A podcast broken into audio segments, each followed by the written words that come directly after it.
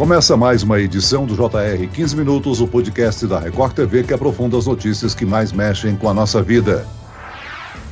Depois de muitos dias usando agasalho, só agora entramos no inverno. 21 de junho é marcado pela chegada da nova estação. Por ser a estação mais fria do ano, ela é querida por muitos e indesejada por outros. Além da queda nas temperaturas, quais são as outras características do inverno? O que podemos esperar para os próximos três meses do ano? O inverno será rigoroso? No 15 Minutos de hoje, vamos conversar com a meteorologista do Instituto Climatempo, Maria Clara Sasaki. Bem-vinda, Clarinha. Olá, Celso. Muito obrigada mais uma vez pelo convite, por estar aqui.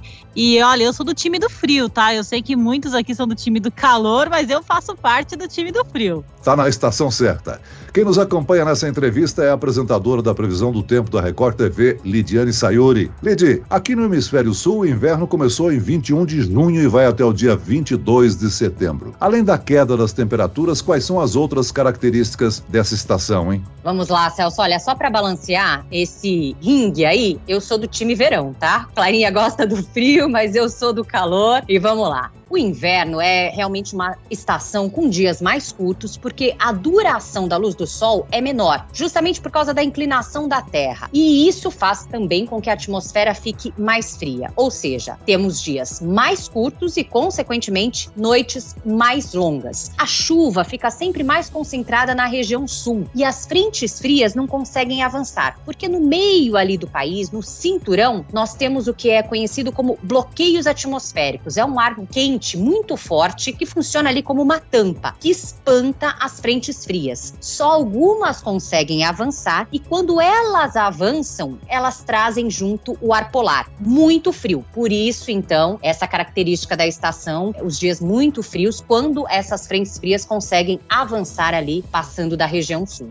Já que vocês declararam a estação preferida, eu também gosto do calor, viu? Ô Clara, as ondas de frio chegaram antes do inverno. Nas últimas semanas, enfrentamos aí dias bem gelados no sul, no sudeste e até em parte do centro-oeste. Agora que o inverno chegou, qual é a previsão para os próximos dias? O sol pode aparecer para esquentar um pouquinho? Tem uma expectativa, sim, de temperaturas um pouquinho mais elevadas agora nos próximos dias, Celso, mas não é aquele calor de verão, não. No geral, a estação, né, ela deve ter temperatura temperaturas aí carinha de inverno mesmo, temperaturas mais amenas durante a tarde, mais frias durante a noite, também durante a madrugada. Um ou outro evento aí de bloqueio atmosférico é que vai deixar as temperaturas mais elevadas, mas isso é lá pro final da estação. Agora no começo a gente tem as temperaturas mais baixas mesmo, Celso. Agora, Clarinha, o ano passado a estação foi uma das mais frias dos últimos tempos. E esse ano, o inverno pode ser ainda mais frio, inclusive com possibilidade de neve em algumas regiões do país? Olha, já que eu tô perdendo aqui, né, na disputa de frio e calor, eu vou trazer uma má notícia para vocês dois.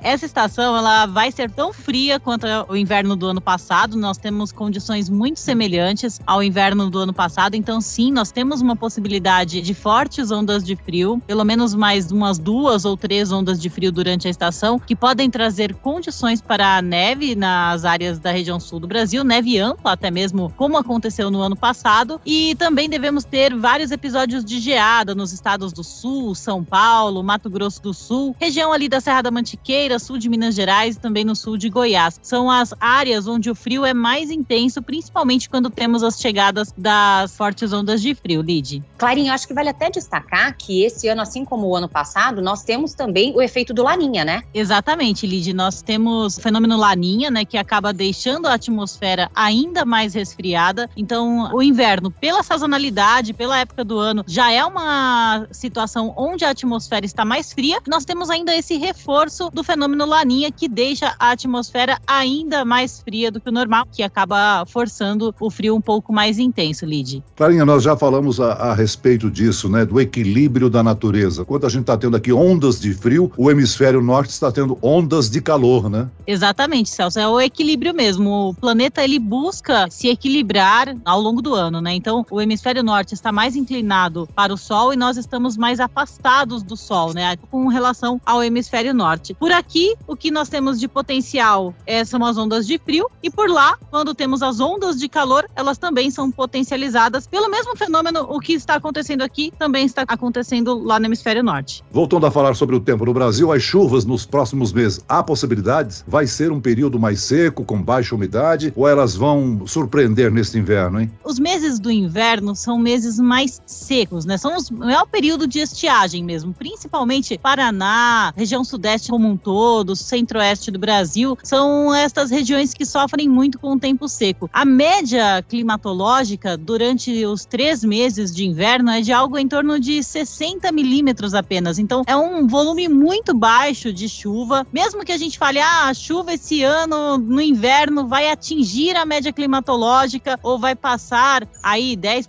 da média climatológica em áreas do Brasil Central. Isso é muito pouco. É uma chuva que não traz acumulados significativos, não é uma quantidade de água significativa. Então, mesmo que a gente fale que vai passar a média, o volume é muito baixo. Bom, e é exatamente esse ponto. A questão de chover mais ou menos não define só se a gente tem que realmente pegar um guarda-chuva, uma capa de chuva para sair de casa, mas tem um impacto muito grande em relação ao volume dos reservatórios, tanto para consumo quanto para geração de energia. Então, Clarinha, a gente deve passar um período de inverno sem dificuldade com a água nos reservatórios ou não? Nós já começamos, né, o período de estiagem com uma baixa aí nos reservatórios, né? No entanto, a situação por enquanto ainda não é preocupante. Estamos no início do período de estiagem. Qualquer chuva que venha agora, ela não é significativa, então, como eu falei anteriormente, não é uma chuva capaz de abastecer reservatórios por causa do baixo volume acumulado e a característica da chuva também no inverno é diferente da chuva do verão. Ela é uma chuva muito isolada, muito irregular, acontece numa cidade, não acontece na outra. Não temos aqueles corredores de umidade atuando pelo Brasil Central que deixam dias e dias de chuva consecutiva, atinge áreas de captação de água para reservatórios. Então, essa chuva acontece principalmente no verão. Agora, no inverno, se chover é algo muito pontual. É sempre bom manter o alerta para os próximos meses, porque não tem uma previsão de chuva significativa para aumentar o nível dos reservatórios. De agora em diante, a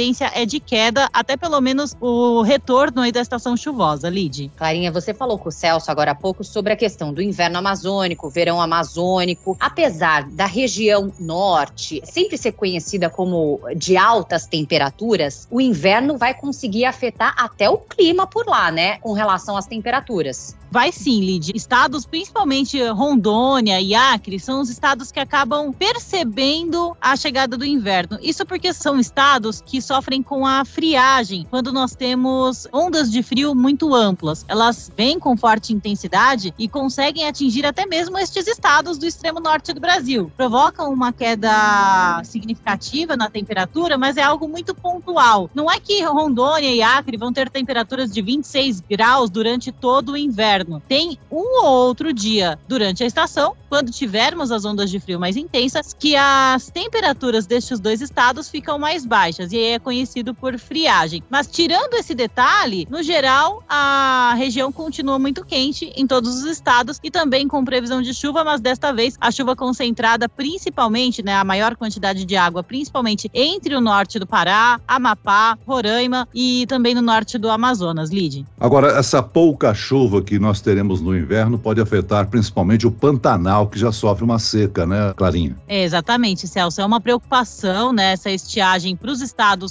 da região centro-oeste, para os estados do sudeste do Brasil e até mesmo no interior do nordeste. A falta de chuva já é algo que é recorrente, né? Nós tivemos desde há dois anos atrás uma seca histórica.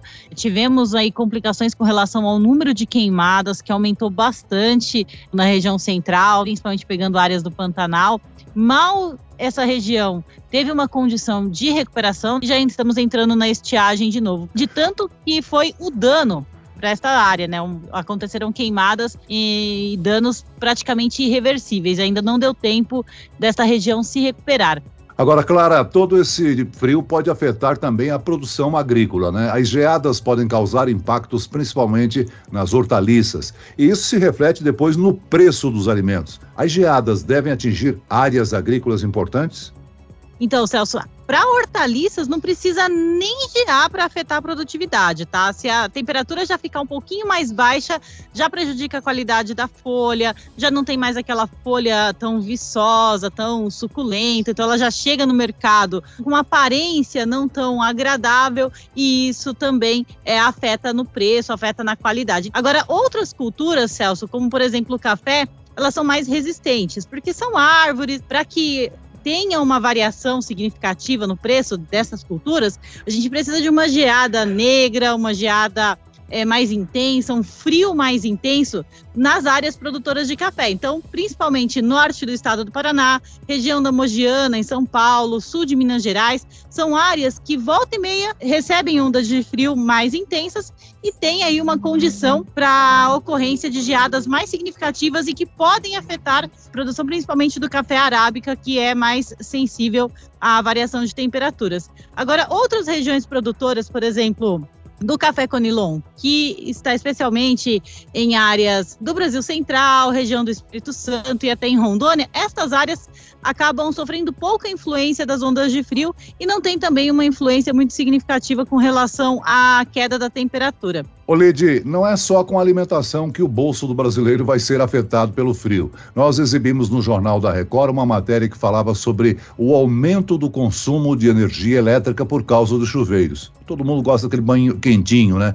Além disso, algumas famílias têm o ar-condicionado para esquentar o quarto, máquina de secar roupas e outros aparelhos de alto consumo é preciso tomar cuidado com a conta nessa época, não é mesmo? Olha, e haja cuidado, viu, Celso? Tem até um meme que eu vi outro dia que eu achei bem engraçado, que fazia a seguinte pergunta: Se você entrar no banho às 11h55 da noite e tomar um banho de 5, 6 minutos, o banho vale para os dois dias? É mais ou menos isso que, que eu acredito que as famílias brasileiras estejam colocando em prática. Então, acho que é muita disciplina, união e principalmente cuidado, porque nessa época, algumas famílias não têm aquecedor, mas querem manter o ambiente quentinho, colocam lá uma vela. Ou uma lata, às vezes com querosene para aquecer o ambiente. E isso é algo realmente que pode causar um acidente, pode causar uma situação muito mais preocupante do que as pessoas tentarem com a coberta, manter o ambiente mais quentinho, ou ainda quem tem aquecedor a gás, que não está revisado tudo e utiliza nesse momento, é uma situação bastante complicada. Tá aí o aumento já anunciado para os próximos dias aí, então a gente tem que ter realmente disciplina e muito cuidado agora com o consumo consciente de energia. Ô Clarinha, você já falou aqui da sua preferência pelo frio, né? Com a chegada do inverno, o reforço dos cuidados com a saúde é fundamental, né? Porque nós temos aí o crescimento de doenças respiratórias no frio, né? Exatamente, Celso. Eu ia puxar agora esse comentário, né? Nós temos principalmente crianças e idosos eles são a parte da população que sofrem mais com a temperatura baixa por causa da umidade, né? Qualquer variação de temperatura já afeta a imunidade e aí facilita a entrada de vírus de gripe, vírus que causam doenças respiratórias. E não é só a temperatura baixa a responsável aí por mexer com a imunidade, não, viu, Celso? No inverno, nós temos também uma grande concentração de poluentes na atmosfera. Por causa do tempo seco, não temos aquela chuva que serve para lavar a atmosfera, então o ar ele vai ficando muito parado, a emissão de poluentes é constante mesmo com o ar parado, então a gente tem uma concentração de poluentes na atmosfera muito alta. E essa concentração de poluentes acaba afetando aí a respiração da população no geral e prejudicando principalmente aqueles que sofrem com asma, com bronquite, que precisam aí de um atendimento hospitalar. Então, nessa época do ano, a gente tem principalmente nos grandes centros urbanos um aumento muito expressivo da população com doenças respiratórias. É isso sem falar que as pessoas em transporte público, principalmente, por causa do frio, deixam ali a janela fechada. Nós estamos ainda passando pelo surto de coronavírus, onde as pessoas precisam ainda assim utilizar máscara, manter os ambientes ventilados o máximo possível para não agravar ainda mais o contágio dessa nova cepa do coronavírus. Muito bem, nós chegamos ao fim desta edição do 15 Minutos. Eu quero aqui agradecer a participação e as informações da meteorologista do Instituto Clima Tempo, Maria Clara Sasaki. Obrigado, Clarinha. Obrigada, Celso. Obrigada, Lídia. Obrigada a todos da produção aí do podcast. É sempre um prazer estar aqui com vocês. E agradeço a presença e participação da apresentadora do Tempo no Jornal da Record, Lidiane Sayuri. Lid. Eu que agradeço, Celso. Lembrando que, ó, todas as informações sobre o tempo no Brasil e no mundo todos os dias de segunda a sábado no Jornal da Record. Temos também nas redes sociais, todas as terças e sextas, o Tempo Delivery e diariamente também, telespectador, internauta pode pedir a previsão personalizada que a gente responde no JR.